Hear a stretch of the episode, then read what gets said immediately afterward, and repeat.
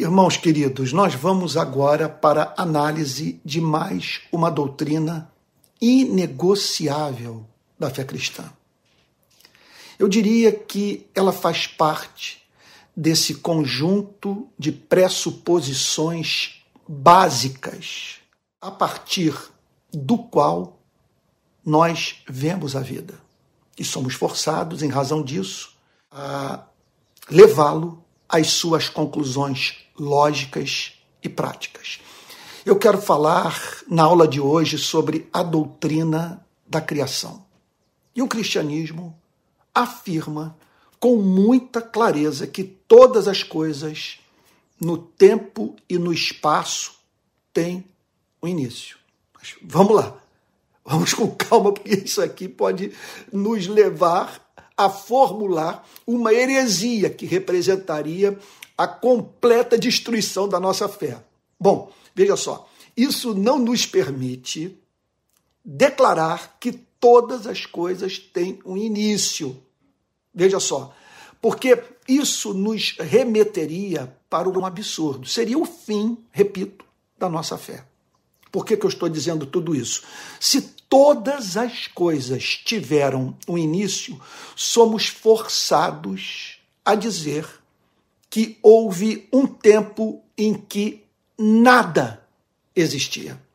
Pense no nada. O nada, nada cria. Perdoe-me a obviedade. Então, para que alguma coisa venha do nada, ela teria de possuir o poder de autocriação. Assim, ela teria de existir antes de existir, o que é um absurdo. Portanto, é, tem de haver no universo alguma coisa que não tem início. A questão que precisamos responder é a seguinte: o que está por trás da vida? Qual é a realidade última? Que coisa é essa que não tem início? Nós estamos falando em termos de algo inanimado, sem ama, sem, sem ânima, sem vontade, algo que não pensa, que não tem consciência de si mesmo, ou nós estamos falando de uma pessoa? Todo sentido da nossa existência depende da resposta que damos para essa questão. Então, é, declaramos que o nada nada cria, que tem que haver no universo aquilo que tem em si o poder de ser. Algo tem existido, repito, por toda a eternidade. O que tem existido por toda a eternidade? O que existe pela necessidade do seu próprio ser. É uma coisa ou alguém. E o que eu estou afirmando é que essa é uma das notas de esperança apresentadas pelo cristianismo para a sua e para a minha vida. Porque o cristianismo declara que quem está por trás de tudo que foi criado é um ser pessoal. Portanto, a fé cristã declara que Deus é supremo, que está acima de tudo o que foi criado. O que significa, portanto, que ele é causa não causada. Quer dizer, é, há uma parte, sendo assim, isso o cristianismo ensina com muita clareza, do que existe que não foi criada. E a Bíblia afirma que a parte do que existe, que não foi criada, é pessoal, é infinita, é santa, é bela, é justa. Tem consciência de si mesma. Você consegue mensurar a importância de uma declaração como essa para a sua e para a minha vida? Quais textos estabelecem o ponto? essa doutrina de valor incalculável. Por que, que eu digo que essa doutrina é de valor incalculável? Porque além de emprestar significado à nossa vida, ela é o fundamento da ética cristã. A ética cristã consiste em amar a Deus e amar o que Deus ama. Então, trata-se de um mandamento que tem como pressuposição a existência de um ser eterno que tudo criou. Se ele tudo criou, a nós nos cabe prestar culto àquele que deu origem à nossa vida. Se ele criou o ser humano, a sua imagem e semelhança, a nós nos cabe amar a ele e aquilo que ele de, e aquilo que ele ama, aquilo que está impregnado dos seus atributos, das suas perfeições. Bom, onde nós encontramos a doutrina nas Sagradas Escrituras? Essa doutrina nas Sagradas Escrituras ela está presente em toda a Bíblia, mas vamos para alguns textos que são clássicos.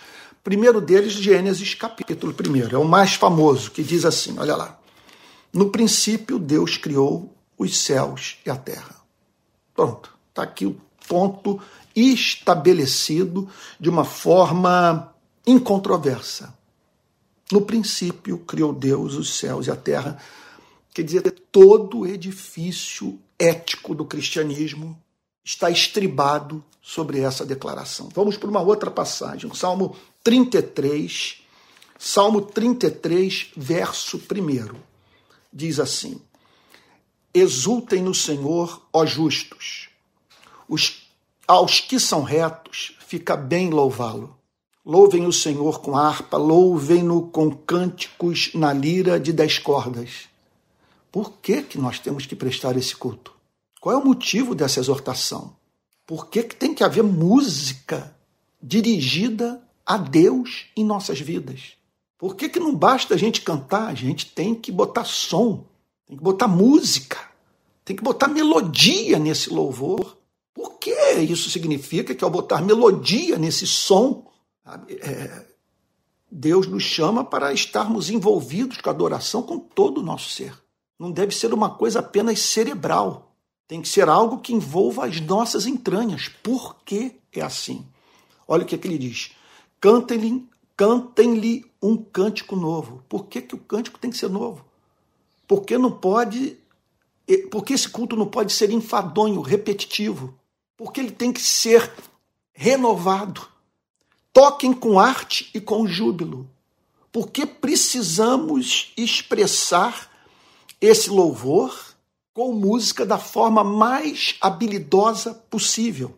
E aí então o autor do Salmo 33 declara assim: Porque a palavra do Senhor é reta e todo o seu proceder é fiel. Ele ama a justiça e o direito, a terra está cheia da bondade do Senhor. Meu Deus, coisa linda. O culto deve ser assim, porque ele é, porque ele é belo. E ele é belo porque ele é santo. Nós o amamos porque ele é santo. Nós o amamos em razão dos seus atributos morais. Nós não amaríamos um demônio onisciente ou um ser onipotente que usasse do seu poder para destruição injusta dos seres que criou. Nós o amamos porque o seu poder, sua sabedoria é, são usados para a glória do seu nome, para a revelação da perfeição da sua natureza santa. E a terra está cheia da sua bondade. Para onde nós olhamos, nós vemos pistas da existência de Deus e declarações do seu amor por nós. A terra está cheia da bondade do Senhor. Tem bilhete fixado em tudo que é canto do planeta, com o seguinte recado: Eu amo vocês. Verso 6. Os céus, por sua palavra, olha aí, os céus, por sua palavra, se fizeram, e pelo sopro de sua boca, o exército deles. Olha a doutrina, aí explícita, explicitamente apresentada. Verso 8: Que toda a terra tema, tema o Senhor, que tremam todos os habitantes do mundo, pois ele falou e tudo se fez. Ele ordenou e tudo passou a existir. Portanto, a Bíblia não é dualista. Ela não apresenta a matéria como coeterna com Deus. Só Deus é eterno. Tudo o que existe, com exceção do Criador, veio à existência pelo poder da Sua palavra. Vamos para uma outra passagem, o Salmo 104, versículo 24, que diz assim: olha lá. Que variedade, Senhor, nas tuas obras! Fizeste todas elas com sabedoria, a terra está cheia das tuas riquezas. É isso que impressiona os cristãos. Olha o que, que ele está dizendo aqui. Que variedade, Senhor, nas tuas obras, fizeste, toda, fizeste todas elas com sabedoria, a terra está cheia das tuas riquezas. Veja só, nós nos deparamos com duas questões filosóficas básicas quando olhamos para o universo e o universo e sua forma. Primeiro, a existência, a primeira questão, já abordamos isso aqui no curso, me permita repetir, é a existência nua e crua das coisas. Algo existe e o que existe tem que ser explicado, mas o que existe, existe numa tal complexidade, numa tal harmonia entre elementos completamente diferentes, que nós somos forçados a dizer não apenas que há um ser autoexistente no universo, mas que esse ser autoexistente é pessoal, porque a criação revela intencionalidade, inteligência, sabedoria e, por que não dizer, amor. Vamos para uma outra passagem, Jeremias, capítulo 10, versículo 12, que diz assim: O Senhor fez a terra pelo seu poder. Com a sua sabedoria estabeleceu o mundo e com a sua inteligência estendeu os céus. A doutrina está amplamente estabelecida nas Sagradas Escrituras. Vamos para o último texto, dando um salto aqui para o Novo Testamento. Esse aqui é o locus clássicos da doutrina, da chamada criação ex nihilo, criação do nada. Hebreus capítulo 11, versículo 3. Pela fé, entendemos que o universo foi formado pela palavra de Deus, de maneira que o visível veio a existir das coisas que não são visíveis. Ou seja, nós temos duas dimensões no universo: a visível e a invisível. Podemos também é, pensar no universo sob uma outra perspectiva, a perspectiva da dimensão impessoal e da dimensão pessoal do universo. Qual é a extraordinária declaração que os profetas, os apóstolos, o Espírito Santo, Cristo, têm a nos dizer, a nos apresentar? Qual é o conteúdo dessa revelação?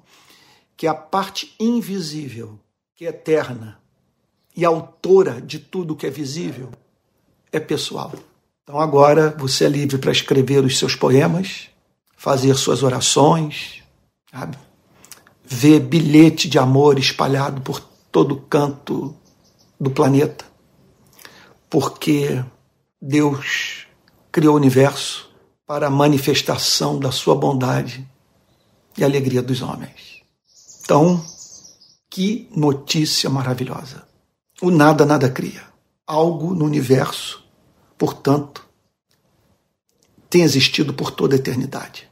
E o que a Bíblia tem a dizer que a realidade última, o que está por trás da vida, de toda a sucessão de causa e efeito, é o Pai de Jesus Cristo.